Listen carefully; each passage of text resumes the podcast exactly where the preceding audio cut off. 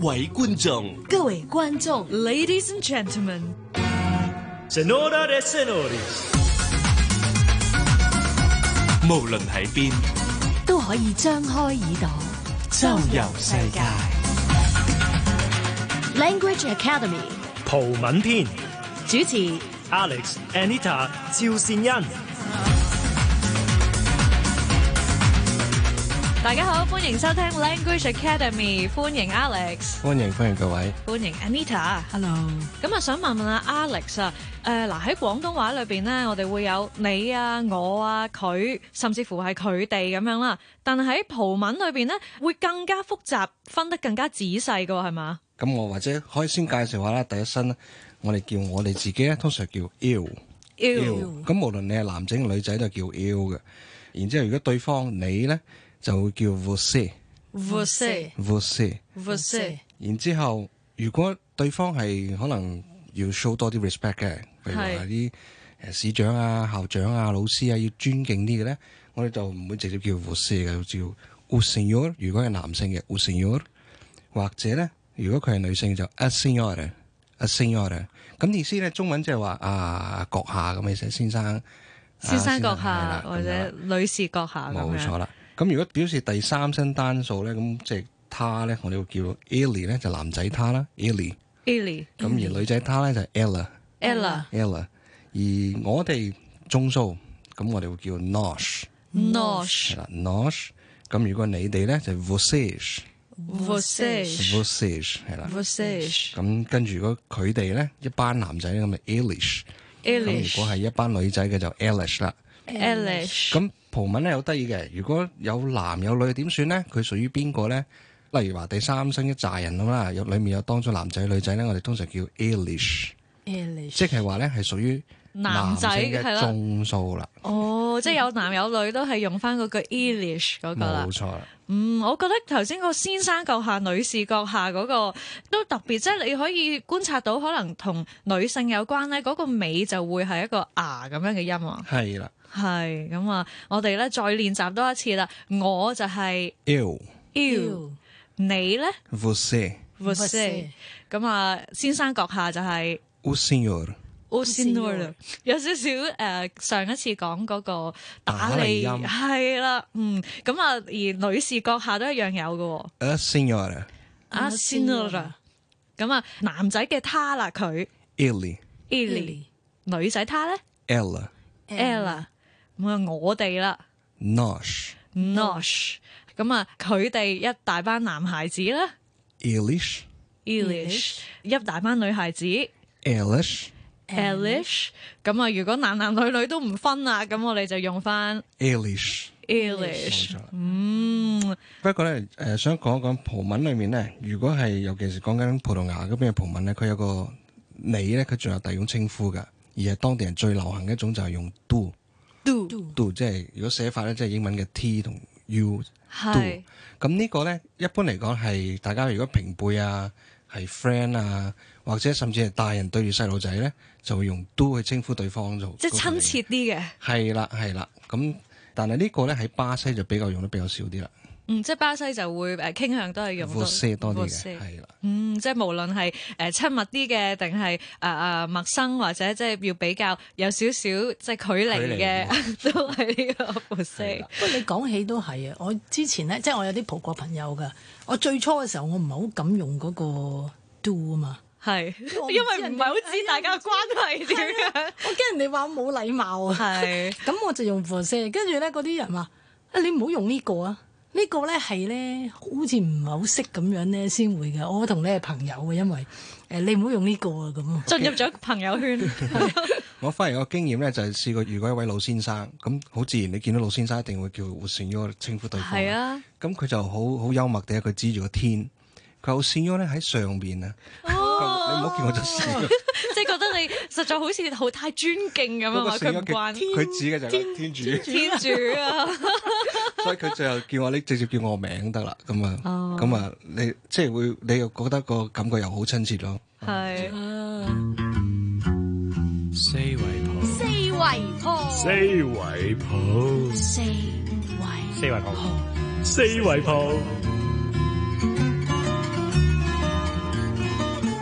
咁今集啦，我哋就講下識朋友啦。Alex 有冇一兩句嚇、啊散手教下我哋點樣可以即係容易同當地人打成一片呢？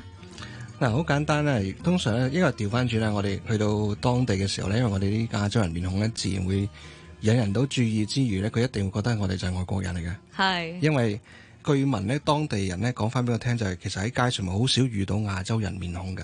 咁所以咧，如果我哋一行出街咧，就好似明星咁。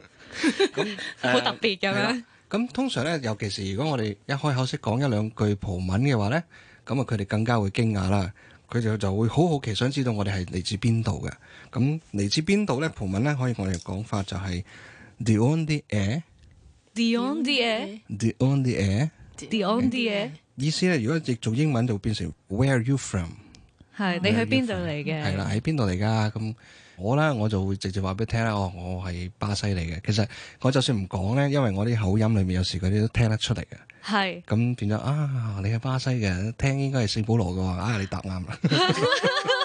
直情連邊個城市佢都聽得出。會有啲人但聽得係出嘅佢係咪因為都係喺巴西嚟唔到係係咧？因為咧喺葡萄牙咧，其實誒喺、現今嚟講咧，好多巴西文化其實已經滲透咗入邊嘅，啊尤其是呢個嘅電視劇集咧，即係帶啲口音啊，嗰啲講嘢句子嗰啲。結構結構啊，其實已經係入晒去電視台㗎，咁、嗯變咗咧葡國人咧聽起巴葡嚟講咧，我就會好易聽得出嘅。咁但係調翻轉咧，葡萄牙嗰邊嘅文化入巴西就相對比較少啦，嗯，嚇、反而如果巴西嘅美國文化入得多啲。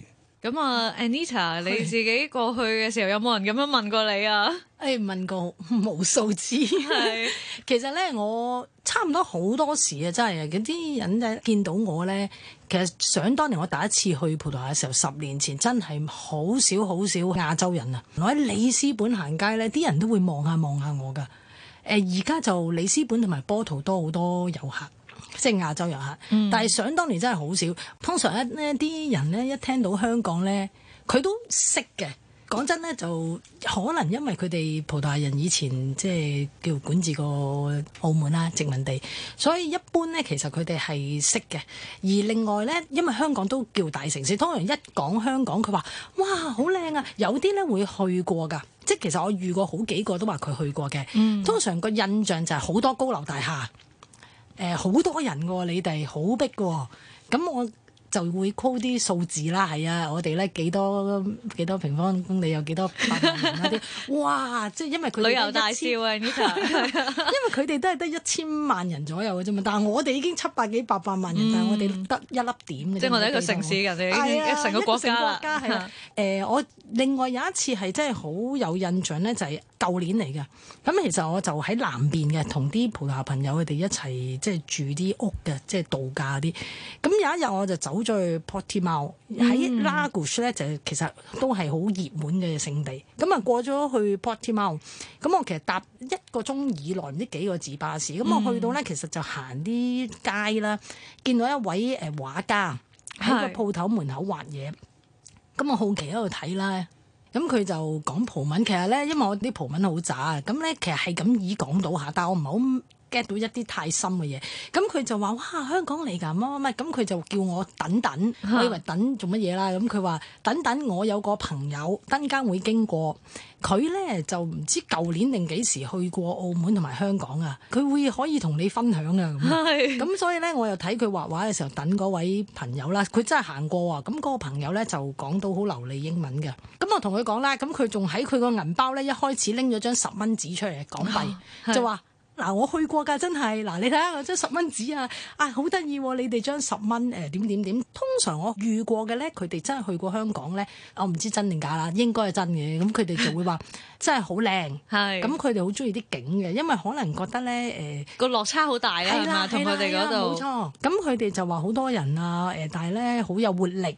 行路好 快呢啲咯，咁但係我覺得如果真係可以識多啲葡文咧，會好好。因為識得講葡文咧，即係我諗係一個截然不同嘅旅行嘅體驗啦。係即啊係係啊唔再淨係話啊走馬看花，你真係可以冇錯同嗰度嘅人去交流啦係。啊嗯，爭好遠。所以要問翻 Alex 啦，冇錯呢一句你喺邊度嚟？究竟葡文點講咧 d o n d i e d i o n d i e Dionde 咁啊，我哋有好多唔同嘅答法啦，可以即係如果話，即係我喺葡萄牙嚟嘅，會點講咧 Eu sou português， ？Eu sou Portuguese，呢個就係 I am Portuguese 啦，係咪？係啦係咁，如果啊，我係誒喺香港嚟嘅，講一個地方啦，咁又點講咧，sou de Hong Kong，sou ？So de Hong Kong 嗱呢度咧係聽到咧係冇咗主語嘅，係正常嚟講係 eu sou de Hong Kong，係啦係啦，但係咧佢哋因為呢個動詞咧，佢哋即係等於英文 verb 入邊咧用咗 I am。嗯個 M 咧淨係 I 先用得，咁葡文咧 so 咧淨係 L 先用得，係所以佢往往咧就將個主語 cut 走咗嘅，啊佢就係。會直接話 I'm from Hong Kong 啦，就變係成 so 啲 Hong Kong。 So the Hong Kong，因為一講 so 已經大家就明啦，即係一定係我我先用得嘅先會用，咁冇就錯可以慳翻個字啦。係啦， Language Academy 葡文篇主持 Alex、Anita、趙善恩。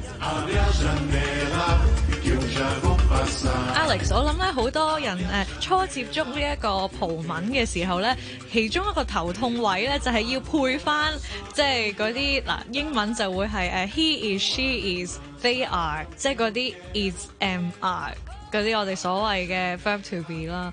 葡文係會比較。即係再細緻啲喎，基本上每一個性別啊， 每一個你我他咧都係唔同嘅。係你講得一啲都冇錯噶。譬如話喺葡文裏面，誒、就講喜歡呢個字啦。嗱，我哋通常咧，我尤其是我教我啲學生咧，如果你話喜歡咧，我哋叫未變位動詞咧，即係原動詞，佢叫 gustar de。 Good 唔 s t a n d 咁好啦，呢個係未變位啦。咩叫變位咧？就係話當落到去第一身，即係我啦，佢就會變成 gosh do，由 gosh da 咧轉係成 gosh do，咁成個句子就係 you gosh do d 係 You you gosh gosh today。係啦。譬如話我中意旅行喎，咁就係 you gosh do d viajar，you gosh do d viajar，viajar。 Viaja 就係去啊旅旅行行，啦。咁譬如話，誒、我中意食葡國菜咁啦，咁我就話 Eu gosto de comida portuguesa。comer 就係食啦、c o m i d a portuguesa 就係 Portuguese food 咁啊，comida 係食物，係咁 portuguesa 就係葡國的，咁所以成句就係 Eu gosto de comida portuguesa。哦，咁如果係第身單數你或者係他咧，佢哋共用一個 format 嘅啊，咁大家可以少記一個。好啊， 咁啊，如果係你或者他咧，咁啊會係例如你咧就係 você gosta de viajar，咁啊嗱你中意去旅行喎，咁啊或者轉成問題都得嘅喎。葡文咧原來咧問題同埋平鋪直敍句子咧係一樣寫法㗎，係語氣嘅啫，係語氣嘅啫，係如果寫咧係後邊個符號嘅啫。譬如話平鋪直敍，você gosta de viajar，啊你中意去旅行嘅喎。咁如果問題咧就 você gosta de viajar，咁 就變成問題啦，提升嗰個尾音咁就變冇錯啦咗問號啦。冇錯啦。哦，咁呢個就係你同埋他都係用呢一都個係嘅，譬如話 Ele gosta de viajar 啊，佢中意去旅行嘅喎、咁呢個就係 Ele gosta，同樣都係用 gosta 嗰個變位。嗯，咁啊，如果係佢哋咧，如果係佢哋嘅話咧，即係 Elish 啦，佢就 Elish gostam，有個 Gostam 有個鼻音喺後邊嘅 Elish gostam。 Ilish g o s t o n 譬如話佢哋中意去旅行，咁就 Elish gostam de viajar 係即係 g o s t o n 嗰個就變咗 g o s t o n 係啦，就係佢哋啦。冇錯啦。如果英文即係哦，個串法係轉嗯法轉法係啦，G O S T A M。 AM 係咁啊，但係 M 字尾就係發一個鼻音嘅。係啊，佢有個好大特色就係、好多時葡文字如果係 M 結尾咧，其實係等於英文嘅 NG 音，而唔唔合口嘅。係，千祈唔好 gossip。揼係啊，係啊，就係 NG 啊，應該係。哦，原來係咁。咁啊，誒、如果係我哋啦，又誒、有冇分別咧？有嘅。我哋咧，佢其實有一個 specific 嘅一個誒、呃其實好易認嘅就係、佢往往係 MOS 結尾嘅。譬如話，我哋中意去旅行喎，咁樣 Nós gostamos de viajar。哦，nos Gostamos de viajar。嗯，呢、個就係我哋中意去旅行。係啦。咁但係好似頭先講啦，啊喺邊度嚟啊，已經唔會特別咧去提翻嗰個主語噶咯喎。咁係咪真係可以淨係用中意嗰個字咁啊得嘅咧？呃可以噶，葡文其實佢有個特色誒嗱、我哋學同埋喺實際上喺生活用嘅咧，其實有少少差異。就係話學咧，我哋會教埋啊，主要係我你他啦。但係喺現實嘅對話裏面咧，往往佢哋就會有個慣性就 cut 走咗嗰個主語㗎。咁點知佢係講緊邊個咧？就係靠個動詞啦。嗯，咁啊，頭先大家就知道啊，係喎，係好多姿多彩，好唔同喎。基本上一聽落去咧，應該都即係八九不離十㗎 啦，係啊，但係呢個係現在式啫喎。係啊。我哋可能擇日我哋再講埋一出嗰個字就知道我講緊尋日咁樣啦。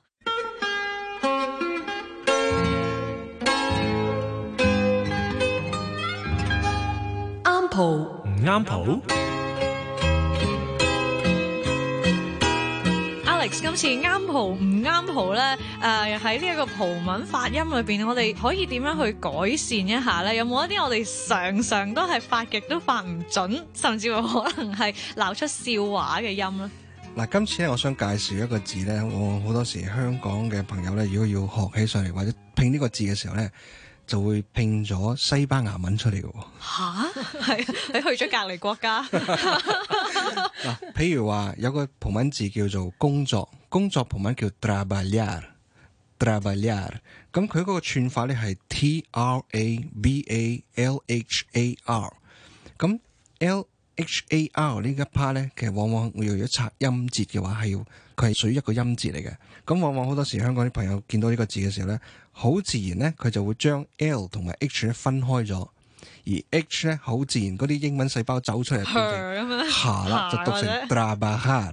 哦，咁 trabajar 咧，如果就咁聽，我哋唔咁講串字，就咁聽 trabajar 咧，其實就係西班牙文嘅工作啦。哦，咁就即係誒唔小心變咗做西班牙文添。係啦 但係葡文應該係個 H 就係 ，L H A R 要連埋一齊嘅，而呢個字嘅拼法就係 lia， lia，係啦啊即，係有啲似 L I E R。係啦。咁所以成個呢個字我哋讀 trabalhar 就唔係 trabajar 啦。哦，原來係咁。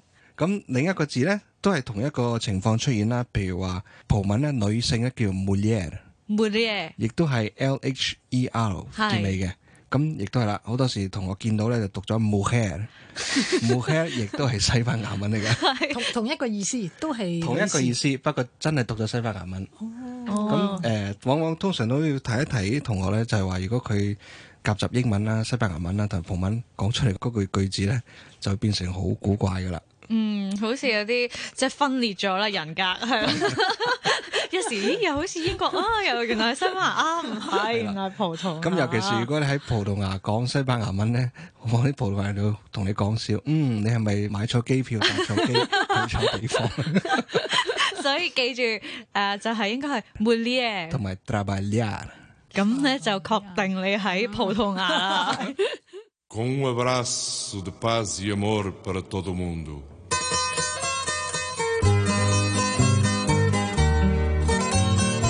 葡文點唱站？咁我哋每次咧都會用一首葡文歌咧去結束今日嘅節目啦。今次揀咗一首咩歌俾大家咧？今次咧，我揀咗首歌咧，都係屬於佢有少少花度特色嘅，但係佢係屬於輕鬆版嘅花度。咁首歌名叫 Desfado， Desfado。係啦，Desfado。咁啊，花道就係、誒、葡萄牙嘅傳統嘅一種音樂啦，比較幽怨一啲嘅，係啦好抒情咁樣嘅。咁但係 dash 花道成個字砌埋一齊係點解咧？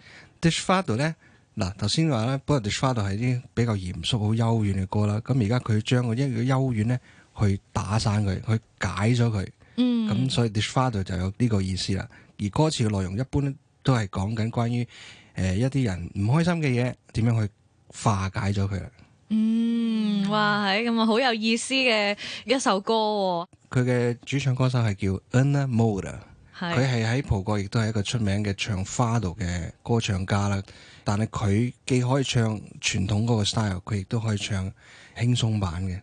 而係佢佢啲花度嘅歌通常都輕鬆版多嘅。嗯，咁所以今次呢一首 dash 花道即係解憂嘅，即係比較係誒、跳脫輕鬆，就同我哋係啊哇一般諗住啊花道嗰種好傳統嘅怨曲咧，就有好大分別啦。冇錯啦。嗯，咁所以咧，今日就送呢一首歌俾大家，我哋下個星期再見啦。Ciao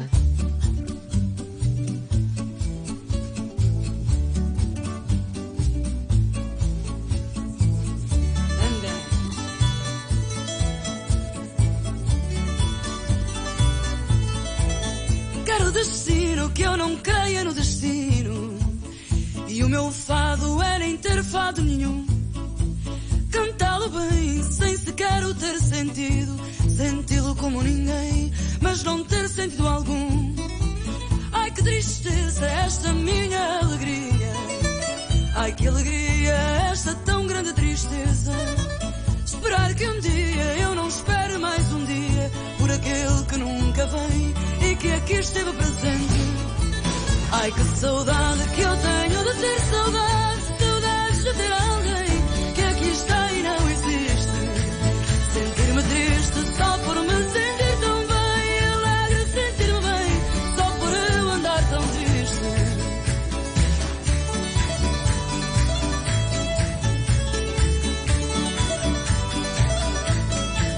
Ai se eu pudesse não cantar, ai se eu pudesse e lamentasse não ter mais nenhum lamento. Talvez ouvisse no silêncio que fizesse uma voz que fosse minha cantar alguém cá dentro. Ai que desgraça esta sorte que me assiste. Ai mas que sorte eu viver tão desgraçada. Na incerteza que nada mais certo existe, além da grande certeza de não estar certa de nada. Ai que saudade que eu tenho de ter saudade.